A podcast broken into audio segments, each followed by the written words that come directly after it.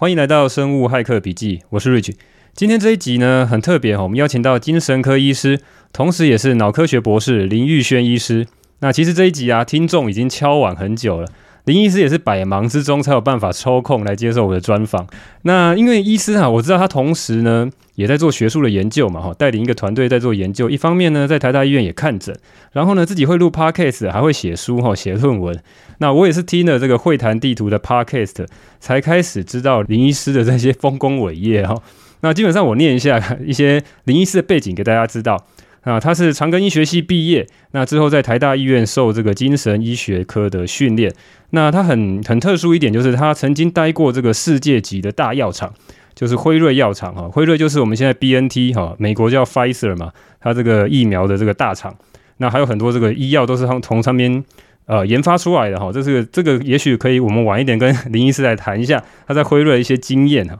那最后面呢，今年我看到他在加入了这个国家卫生研究院。好，那这一个组织我们可能相对比较陌生的哈。那不过之后我们可以来聊一下。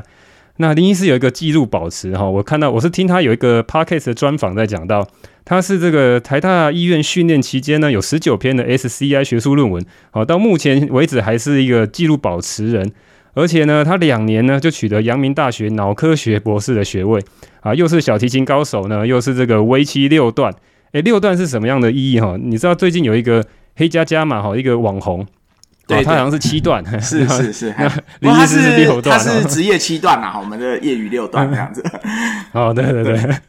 那林医师在他自己呢，也去开发了这个穿戴式装置哈，还有这个手机的 App。那我我猜他应该是为了这个学术研究上面的方便哈，自己动手做了哈。基本上就是这个学霸了哈，跟这个斜杠的高手，还有这个创客的集合体啊哈。那目前他在这个国卫院是所谓的呃群体健康科学研究所的副研究员，好，就相当于这个大学的副教授等级的这个研究员。诶，我不知道林医师你升等了没有？搞不好是不是要改口了？是这样，已经升成研究员了吗？哈，升的很快哦。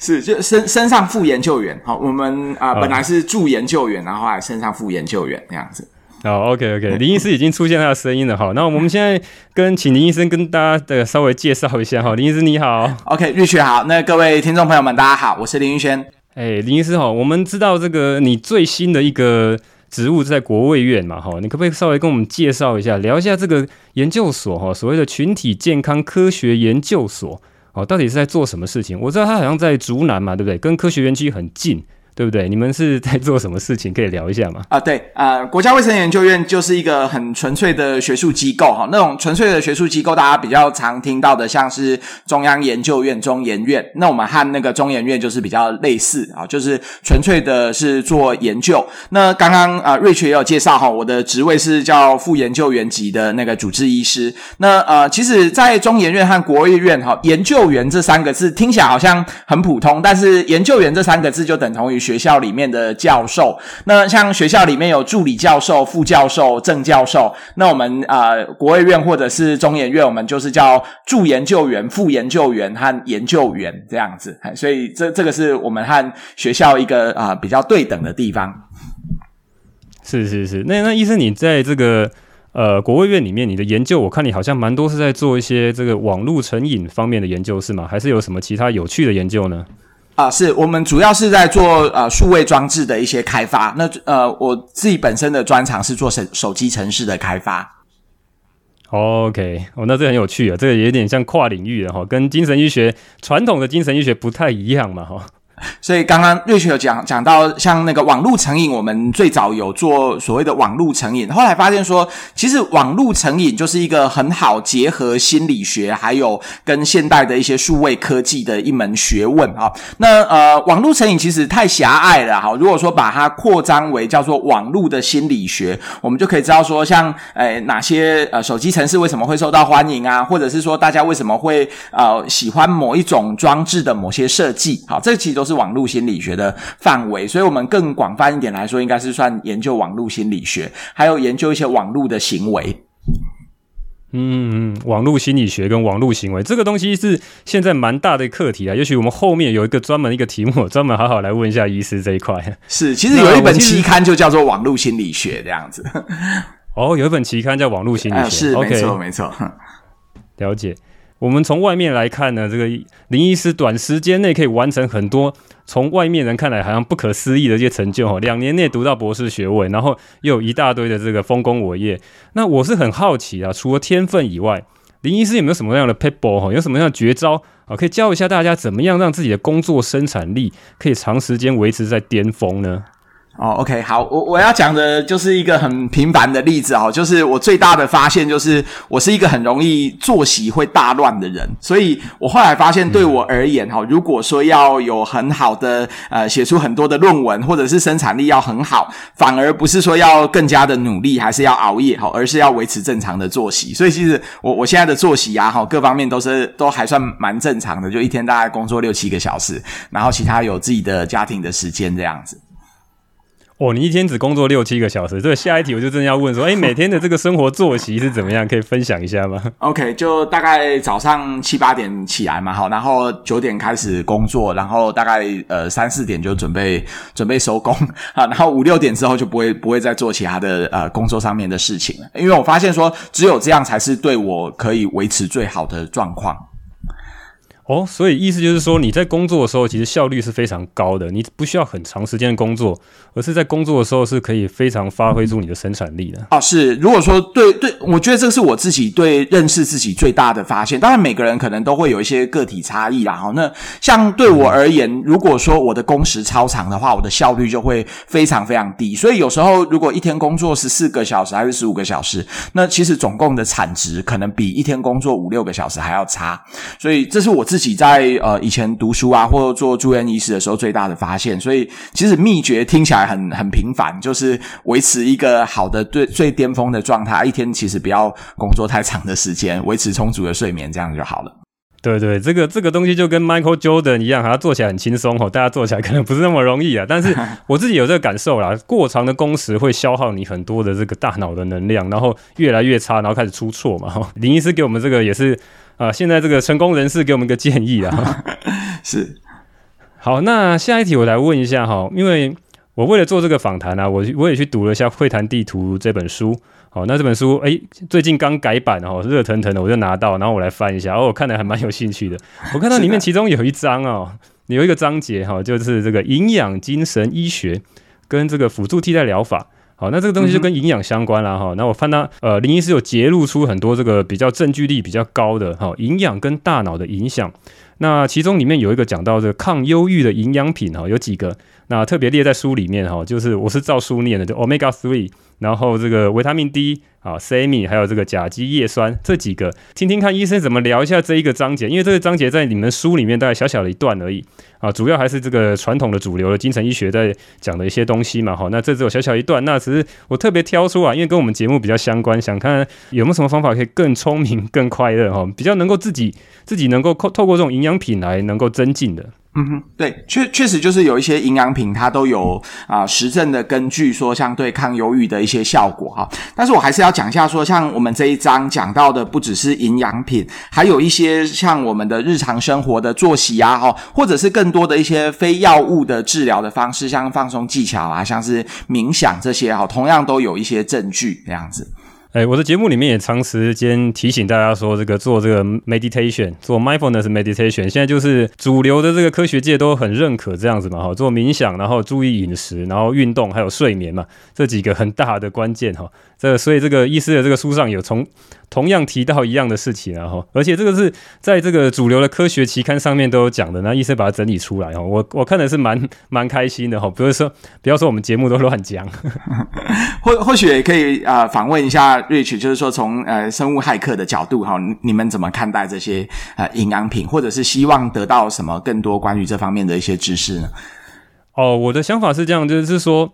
我们当然还是针对这个科学的证据来看啊，因为像营养品实在很混乱，在书上看到这样的这样的讲解哈，尤其是在学术期刊上面证据力比较强的，我会很开心。现在这个各个这个什么电视台啊、网红啊，或是明星都来代言一些营养品，那事实上我发现我去查了，有很多这个证据力都不是很高，可能都只有动物试验之类的，然后我就会觉得说，大家会对这个很 confuse。那其实最大的一个问题就在于说，我们这些没有这个呃受过这样教育背景训练的人哦，没有这种医学啊或是生物学训练的人，要去判断这些事情，其实相当的困难。所以我很喜欢去看医师写的东西、写的书，或是呃，真的是直接去看这个期刊的论文，再看看说哪些东西比较有证据。所以我今天其实还蛮想要就是多聊一下这一块啦。然后那另外一个你说这个呃所谓的 biohacking，其实讲白了齁。呃，号称在做 biohacking 的人呢，就是不是这个呃生物啊，或者是医学界里面的人嘛，他就是从外面的人啊，怎么样去。呃，用一些简单的方法来改变自己嘛，因为我们没办法去呃有医学的这个介入嘛，我们就是靠一些营养品，或是改变我们的饮食啊，改变我们的作息啊，做冥想放松的方式呢，比较软性的方式来做啦。那当然，国外有些这个比较奇特的 biohacker 哦，他们可能会去做什么基因改造啊，那个那个就不在我的节目里面，然后我不我是不提倡这些东西啊。对，okay, 大概就是这样子。Okay. 呃，我我当然也都有了解一下 biohacking 的的一些啊、呃、背景啊，好，那所以或许就是关于一些营养品的补充，我我可能可以给三个观点的建议啊，好，第一个观点的建议就是说，呃，当然 Rich 一开始提到的是什么东西，它是它的证据等级是足够的，好，那通常一个证据等级足够的啊、补充品或者是营养品，哈，我们通常也会把它当做像一个药来看待，好，我们来看待成呃把把这些营养品。把它看待成一个药的时候，我们就会注意所谓的三个 D，哈，就是都是 D 开头的字，哈。我我们通常看待一个药它有没有效，或者是对一个人它的呃效果是如何，我们呃会看三个 D。第一个 D 是叫它是哪一哪一个种类哈，哪一种 drug 哈，D R U G 哈，就是 drug，它是属于哪一种的 drug。然后第二个 D 是它的 dose 哈，就是它的剂量是怎么样。然后第三个 D 是它的 duration 哈，它你你要持续吃它吃多。多久？哈，我我们都可以看到说某某营养品，比如说 Omega Three 啦，哈，或者维他命 D 啦，哈，或者是叶酸等等。好，那呃，这个是证据等级，它就是一个最最低的门槛。那除了符合最低门槛，那有时候每个人就是说，哎，我吃叶酸有效，那有的人吃叶酸没效。这个时候，我们如果把它呃从医学的角度来看，我们就会问说，哎，那你吃多久？哈，那通常是吃多久的时候会开始有效？然后你吃的剂量是多少是有效？那当然第一个。第一就是你是吃哪一个种类，然后叶酸和什么东西比较起来，好，所以我我不确定说像呃一般我们的 biohacking 会不会呃特别再去注意这个部分。那像我们大概有这种医学的训练，我们常常会说，哎，哪一个药有效还是没有效？我们不只是看那个药物的有效或没效，有时候会看它的那个剂量，还有它的时间是怎么样。为什么会特别提到那个剂量和时间呢？因为其实有的人在吃这种营养品的时候，可能有的人为了省钱吧，哈，其实他明明上面就。只是告诉你说你是要你是要早晚吃啊，但是他可能会呃省钱还是怎么样，怕怕就想说，哎，那那吃半颗看起来呃会不会呃就有它的效果哈？我我们最常举的一个例子就是那个血清素啊，好像很多人都会说那个香蕉哈，它它也有血清素哈，那呃它可以它也可以补充血清素，我是不是吃香蕉就可以抗忧郁？哈，那有一个好像还算蛮有名的研究，就就有帮我们去计算香蕉，如果你吃一根香蕉，它补充的那个血清素，那个大概是百优解的三。百分之一而已，好，所以换句话说，吃香蕉可以补充血清素，这个是一个正确的讲法。但是你可能要吃三百根香蕉才有那个抗忧郁的效果，所以我们通常会很着重的一个重点就是说它的那个剂量，哈，到底你要吃多少的量？然后另外就是说，还有一个是要吃多久？好像我们一般吃这种所谓的抗忧郁剂，哈，它要能够改变滋养我们的大脑，可能大家至少都要两个礼拜以上的时间。那我不知道，就是说一般像吃这种。营养补充品的人，好，大家会不会也去注意到说，呃，有的人他是呃，可能他告诉你说，马上吃了之后就觉得精神比较好，通常那种都是安慰剂效应，好，那如果说真的让你的啊、变得比较快乐啦，或者是让你的大脑有一些根本上面的改变，一般我们啊、的食物经验都会觉得，不管是药物或非药物的治疗，那可能都是两个礼拜甚至是一个月以上的事情，然后你要维持那个很好的状态，可能我们像呃一般吃抗忧郁药也都是尽量建议。要维持三个月以上，甚至是到九个月。那我不知道说，像这种吃营养补充剂的人，大家有没有说这样的一个概念？可能其实我们要吃到一定的时间，好，所以这个大概是一个对营养补充剂，除了讲求它的那个证据等级之外，我觉得它是哪一哪一个种类、哪一个剂量，啊吃多久，我觉得也是很值得提醒大家的。哦，讲到这个东西，我想到一件事情，就是医疗用的这种营养品的等级啊，就跟我们一般市面上买得到的这些营养品，大概就是不同等级的。像那个鱼油啊，或者什么样的对这个营养品哦，其实它都有出这个所谓医药等级的。那这个费用呢，就会差很多。然后里面的这个这个纯度，相信应该也是差很多，就是它生产的严谨性会差很多。好、这个东西就不可避免。所以，其实我们自己这样子土炮的去做这些营养品，也是有些风险的哈。对，就是说你们可能同同时也要兼顾它的呃实证的根据，然后然后证据等级到哪里，然后可能也要有足够的经验，知道说这个要吃多久，它的剂量，然后可能还要再更多去调查说这家厂商它的品质是不是稳定这样子哈。那厂商的那个品质不稳定，这真的是一个值得注意的大问题。那这个其实一般来讲，我们也很难去兼顾，最好其实有。有，其实有像医师这样的角色啦。哎，那我们就直接问医师说，哎，那到底要吃哪一家啊？然后吃多少啊？吃多久？这就是个处方签嘛。其实你医生讲的这些事情，这是个处方签该做的事情，就是整个医师的最核心的价值嘛。怎么诊断，然后怎么给药，怎么怎么吃嘛？要吃多久？对啊，这个东西，嗯，对，好，很高兴这个医师给我们这些提点啊。好，那接下来我们再请问这个也是很关键的哦。我们常常很多人很在意这个睡眠，因为大家睡都睡得不好，尤其是现在大家划手机划到很晚，然后自己不想睡，要么呃长久以来呢影响睡眠之后开始就睡不着了，或者是这个睡眠的连续性就会很差，然后睡得不深，或是很容易中途醒来。那像我自己是睡得还可以，就是入睡还可以，但是呢有时候就会中途醒来，太早醒来，那个连续性不好。那我知道这个精神科医师当然有很多的法宝哈，有这个看诊就可以看，呃，请医师来看看说要用什么样的药物可以治疗啊。那但是如果还没有到那么严重哈，有没有什么样其他的方法好可以跟我们聊一下，或是医师自己怎么样去让自己的睡眠品质比较好呢？OK，呃，其实瑞雪刚刚一开始你的提问就已经讲出答案了哈，就是说我们通常讲到说会影响到睡眠的事情，都跟我们的一些习惯啊，跟我们的作息有关。所以其实治疗这种睡眠的障碍或睡眠的困扰，大部分呢也是从生活的环境、习惯等等着手，就是非药物的东西来着手。所以其实医师治疗睡眠，好是呃一开始用药物，那个都是比较后。后期的选择了，其实最优先的首选都是非药物的治疗，而且坦白说，非药物治疗的效果很多都比那个药物治疗还要好。那这个东西其实是跟每个人的生活习惯的差异会很大，像嗯，刚刚瑞雪有提到的，有人就是可能看手机啊，或者是追剧追到很晚，那当然就是改掉这个习惯。那有的人呢，他可能是睡前啊、做的事情让他会比较亢奋，比较睡前的时候脑袋里烦恼还比较多。好像我以前。有一段时间就真的睡前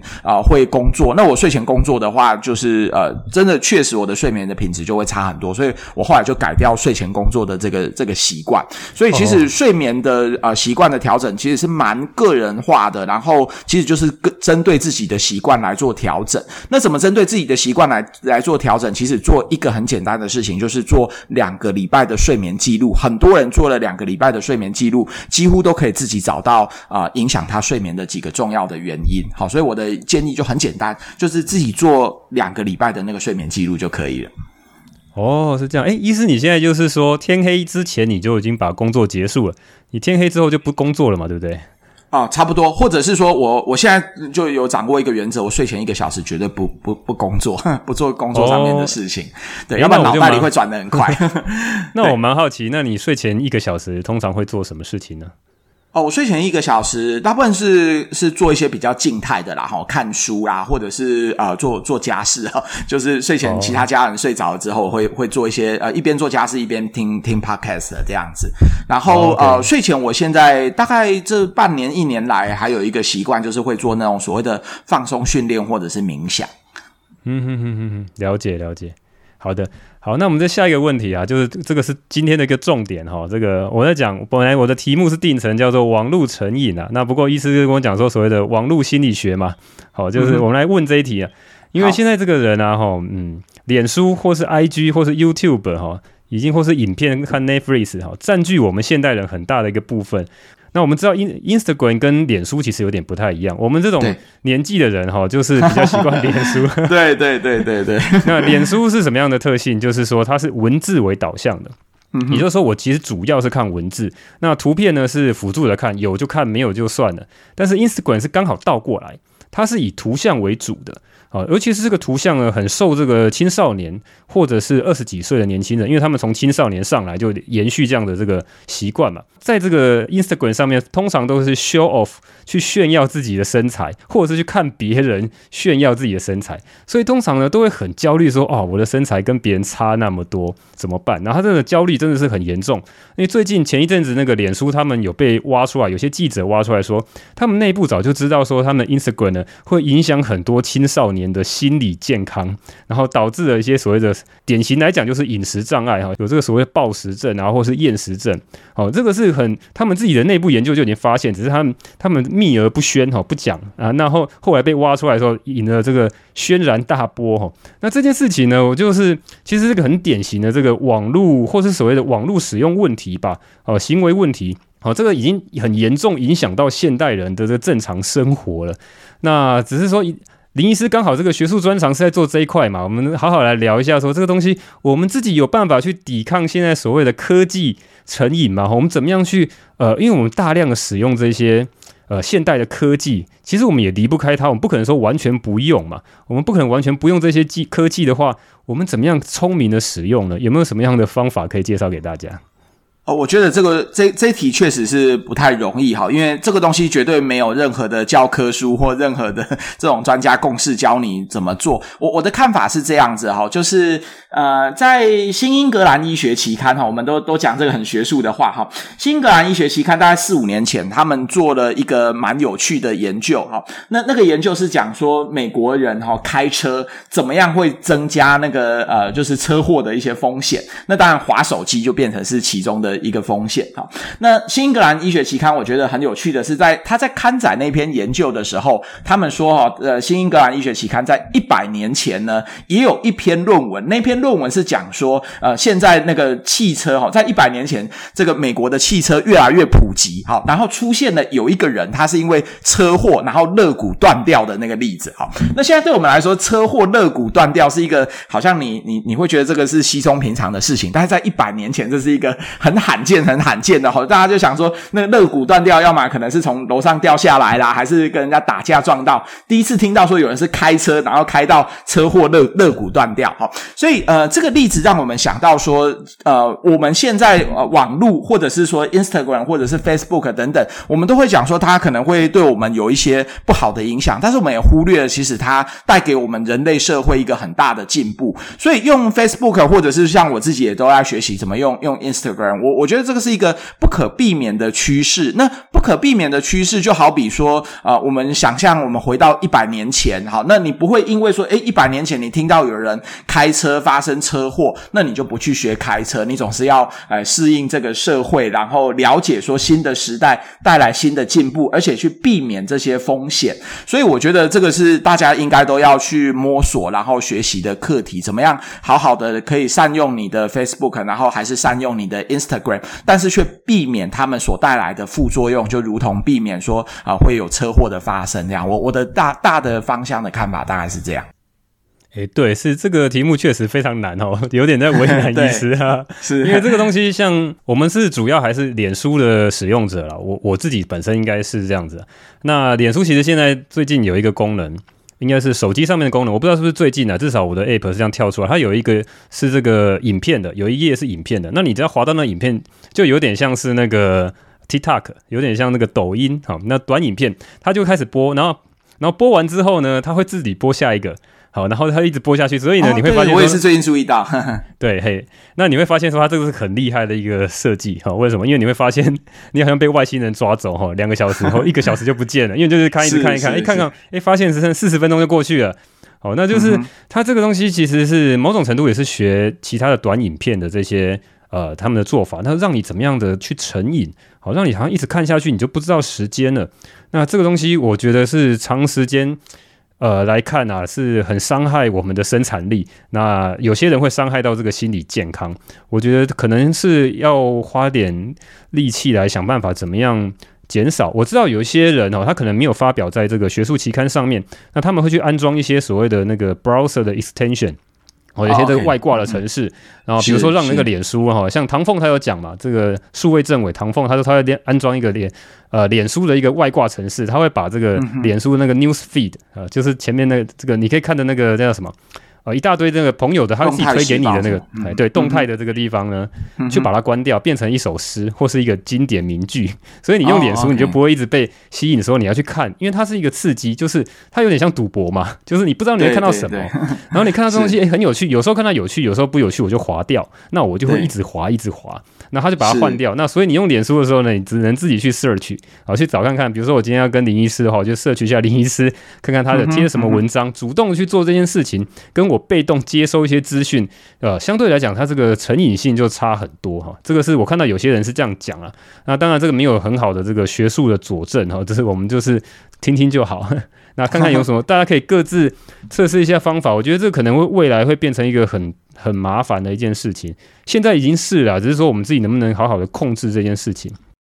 我想，我还是可以，我我觉得还是可以从网络心理学的两两个重要的原则来跟听众朋友们分享。然后，第一个原则就是说，呃，我们通常两个感官的感觉，一个是视觉，一个是听觉。一般来说，视觉是比较容易被分散的，就像刚刚 Rich 讲到的那个 Instagram 哈，它就是更以视觉为主，哈，图片取代那个文字。所以，像我比较睡前，我自己也会发现哈，如果滑 Facebook 什么，确实会变得比较晚睡，然后睡前的品质也比较不好，那我们就把视觉东西改成听觉，比如说你就改成听听 podcast，像我自己就是改成用听的这样子，就视觉改成听觉，比较不会说啊、被啊、注意力被分散，然后呃延迟拖了比较多的时间。我觉得这是第一第一个呃网络心理学告诉我们的事情。那第二个我觉得是呃我们通常讲说你会在这个呃网络世界里面哈、哦、转不出来，其实都是在于说你的太多的成就感是建筑在这个虚虚拟世界里面，好，那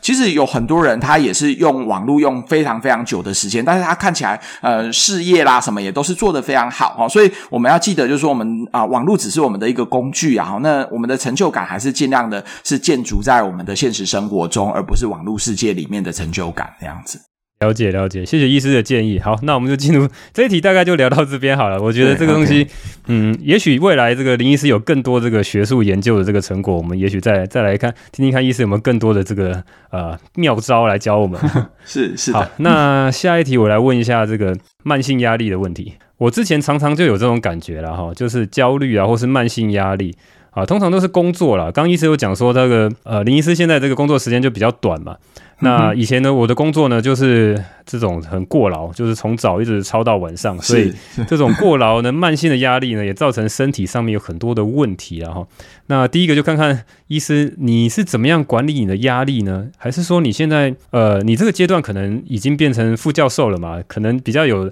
余裕来控制自己的时间嘛？那有些年轻的医师或是 年轻人在工作，可能比较难说啊。我一天只工作六个小时、七个小时。医师走过这一段哈，你怎么样在高压、高工时的时候来管理你的压力呢？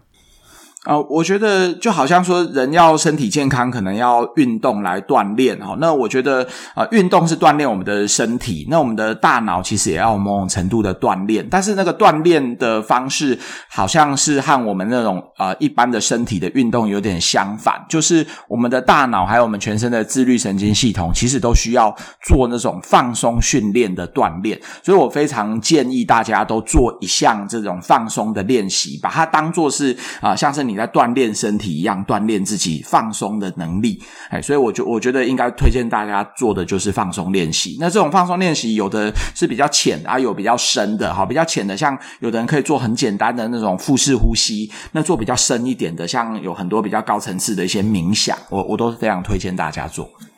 了解了解。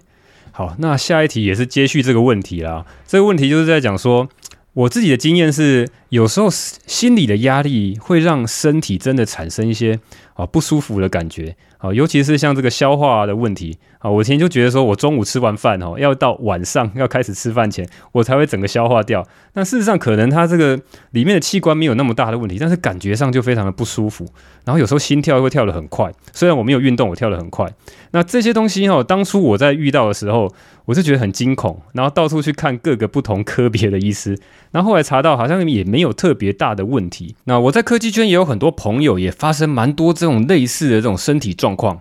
所以呢，是不是可以请医师聊一下？诶，有些年轻人也出现了这些问题，我在什么时候要怀疑说，诶，这个是身心的问题啊？哪时候呢？是可能是真的身体的一些器官有些问题？OK，呃，其实身身体和心理两个本来就会互相影响的哦，所以我觉得不用特别抓说哪些症状它可能是焦虑症啊，哪些症状它是它是身心症。我觉得就是人有不舒服，其实那就是一个啊、对你的身体或者是心理一个很重要的警讯。那我觉得寻求专业的协助，我觉得都很好。那就像瑞雪，你刚刚讲到你的你个人的经验啊、哦，虽然去求医可能也不一定有检查出什么状况，但是我觉得这个这个步骤其实都是必要的，因为有很多人他觉得身体有一点点不舒服，然后他去检查，哎，最后发现可能是癌症啊，或者是其他的一些呃身体器官的疾病。所以我觉得，就算去检查，然后检查不出结果，我觉得这也是一件好事。好，那呃，一般人我们人的身体都是很敏感的，那其实大家都应该要常常觉察自己的身体。然后这种所谓的焦虑啦什么，本来就是身体和心理会互相影响。有的你会觉得常常身体怪怪的，那是心理压力，但是心心理压力累积久了，有时候真的久了之后，它就真的变成一个实实在在身体器官的某个部分就出了问题了。嗯哼哼哼哼。好，那接下来我再问这个问题哈，可能这个东西不是每个人都会有哈。我发现有一个有一个现象哈，我我一些朋友会这样子，就是人呢，只要到一到天黑，尤其是这个傍晚哈，本来这个天亮的时候，然后靠近天黑，然后他就开始会比较的焦虑。我记得我小时候也会这样，很明显，我小时候好像会，但长大好像就好很多。那这个东西会不会跟一些光线调节？因为我们知道，呃，医师好像第一集 podcast 就讲到这个 circadian rhythm 这个日夜节律的问题。那身体里面有很多内分泌物质的，会一些波动。那这个东西我没有找到相关的这些资料，我找了很久，我可我没有看到。那看看医师有没有这个一些跟我们一些指导哈？是不是说在黄昏的时候，是不是有所谓的黄昏焦虑呢？好像比较少听到这个，但是我好像偶尔看到一两篇零星国外的文章有讲到这个。OK，呃。应该理论上是没有没有学术文献有很正式的讲到这种黄昏焦虑的现象啦哈。那不过呃，我还是针对呃那个 Rich 的这个问题做几方面的回答。第一个，如果说是那种内分泌的物质所影响的哈，通常会跟那个外界环境哈会会很不一样。就是说呃，如果是身体的内分泌的物质影响的话，这个状态应该会持续很久。所以你刚刚描述的那个有有的人天黑了会焦虑，但是他只是很短暂的模某一阵子，然后过了一段时间又好了。那通常一般是心理上面的作用啊、呃，跟环境的交互影响居多，比较呃判断起来就比较不像是跟什么内分泌的物质有关。然后我们一般讲到的焦虑的这个词哦，其实焦虑它并不是一个负面的词语，就是我们人之所以能够从很原始人能够生活在这个社会这个大自然环境里面，我们都有某种程度的一些警觉。那过度警觉和焦虑其实就是一线之所以，当我们有一些啊、和平常不太一样的身体或者是心理上面的不舒服，其实就是一个帮我们去调整跟外界磨合的那个契机。所以我倒觉得说，对于这种所谓的焦虑，不用那么的负面或者是紧张的去看待。有时候呢，就是身体呃闪出来的一些警讯，告诉我们说应该要怎么去做调整。那反之呢，什么时候才需要把它当做是一个可能你有焦虑症去处理啊？我们一般就是说啊、通常有某某一种。状态，这种焦虑的状态持续超过六个月以上，我们才会觉得它是一个很临床、值得重视的议题。而我们医师在诊断一个焦虑症，也都会判断说，呃，这个症状到底有没有持续超过六个月以上？哦，所以大概就是会会会抓这样的一个时间点。如果说不是持续这么久的状态，我们就把它想成是自己身体里面散发的某些的警讯，好，然后提醒自己说自己要怎么跟外界的环境来做磨合。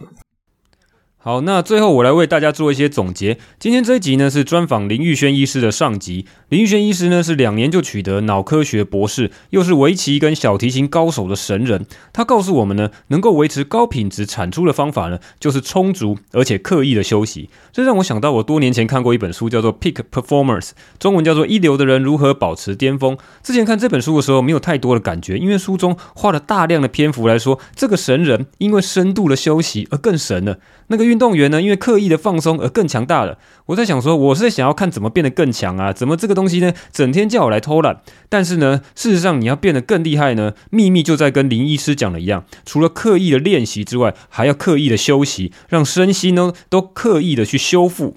再来呢，主流的医学其实已经广泛的接受某些营养品对于大脑其实有正面的影响，包括呢对抗忧郁与焦虑，确实是有很多的科学证据。在录音结束后呢，林医师继续跟我讨论营养品，他特别提醒我，抗忧郁的营养品呢使用起来其实有点复杂，有些营养品呢可以单独使用来改善轻度的忧郁，也可以搭配抗忧郁的药物来增强药物的效果。但是呢，某些营养品，例如圣约翰草，如果搭配抗忧郁药物的话，却可能会有严重的不良交互作用，最严严重呢可以导致死亡。所以，如果同时也在服用药物的话，建议先跟你的医师咨询。那再来呢，林医师也提醒我们，使用营养品呢要必须注意到三个 D。那所谓的三个 D 呢，就是所谓的 drug。Dose 跟 duration，好，那 drug 的意思呢，就是如果有用的营养品呢，其实医师已经把它视为一种药物了。那如果这东西有效、有科学证据的话，我们把它当成一种药物来看待，你就必须要去注意你吃到多少的剂量，跟吃多少的时间啊。如果你吃的剂量跟时间不够长的话，也可能会导致营养品没有效果。营养品的生产呢，品质的差异其实非常的大，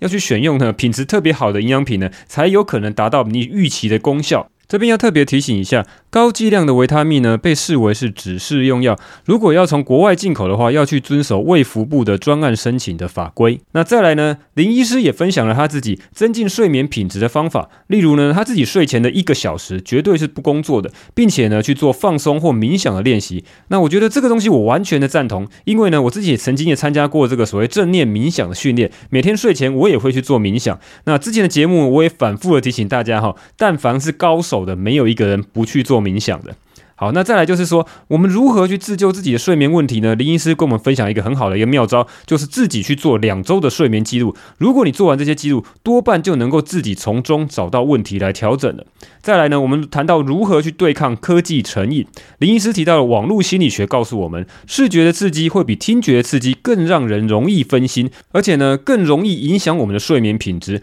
所以呢，林医师他睡前呢会用听 Podcast 来取代滑脸书。那最后，林医师强调，身体跟心理一定会互相的影响。身体的锻炼呢，需要靠运动；那大脑的锻炼呢，要靠放松的练习跟冥想。过度的警觉呢，让我们现代人产生一种所谓的慢性的焦虑，会让身体不舒服。但是也是一种呢，让我们该放慢自己脚步的一个警讯。好，那下一集呢，我们继续跟林医师来聊他在学术圈以外，在药厂业界的经验，以及呢，二十到四十岁世代这个年轻人有什么方法可以在社会上脱颖而出呢？好，我是 Rich，这里是生物骇客笔记。